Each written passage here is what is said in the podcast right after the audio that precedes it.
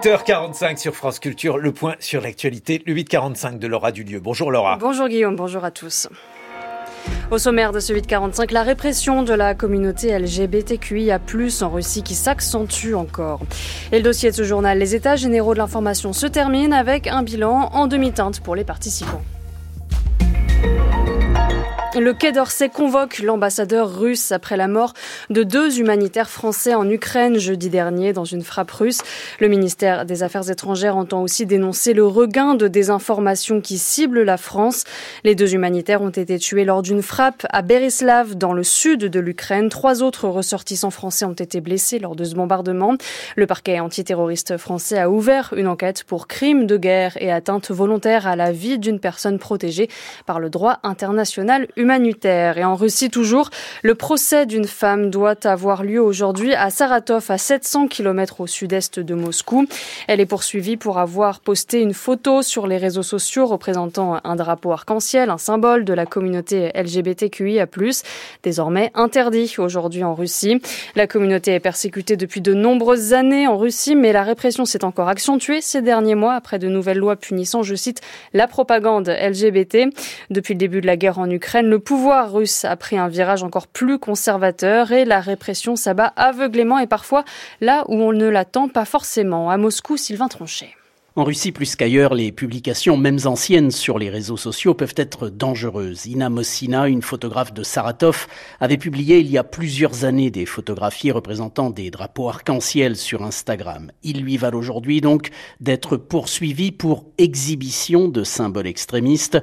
Elle risque une amende et jusqu'à 15 jours de prison. La semaine dernière, déjà, le tribunal de Nijni Novgorod a condamné à 5 jours d'emprisonnement une jeune fille qui portait des boucles d'oreilles arc-en-ciel elle a eu beau expliquer que ces boucles d'oreilles multicolores en forme de grenouille n'avaient rien à voir avec un symbole LGBT, le juge ne l'a pas entendu ainsi.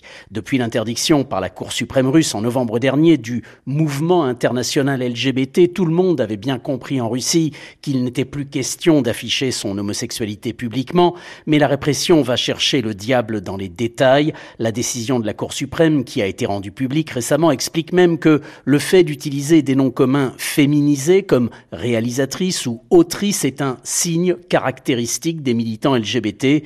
Du coup, les ultraconservateurs se déchaînent. L'un d'eux vient même de porter plainte contre un chanteur pourtant très apprécié du régime parce que dans le clip de son tube Je suis russe, il a les yeux maquillés. Sylvain Tronchet.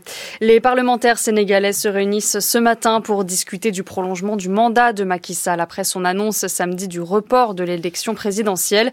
Annonce qui a provoqué des manifestations hier à Dakar où les forces de l'ordre ont usé de gaz lacrymogène. Euh, l'opposition appelle la population à manifester ce matin devant le Parlement.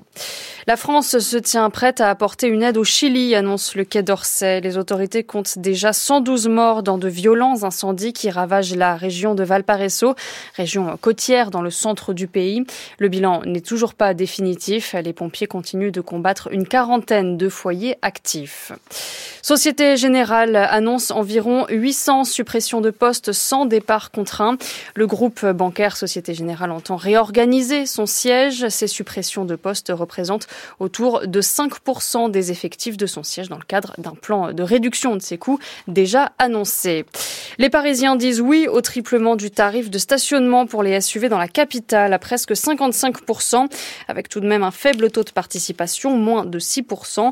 La mairie de Paris a appelé hier ses habitants à s'exprimer sur la proposition d'Annie Hidalgo, la maire PS de Paris, qui veut tripler les tarifs de stationnement pour les voitures les plus lourdes, avec en ligne de mire les SUV. La mesure devrait entrer en vigueur au 1er septembre. Le dossier de ce 845 aura du lieu. Une centaine de citoyens étaient réunis hier pour clôturer leur journée délibérative des États généraux de l'information. Pendant deux week-ends, ils ont planché sur des recommandations pour renforcer la confiance dans les médias, notamment présentées hier dans l'hémicycle du Conseil économique, social et environnemental.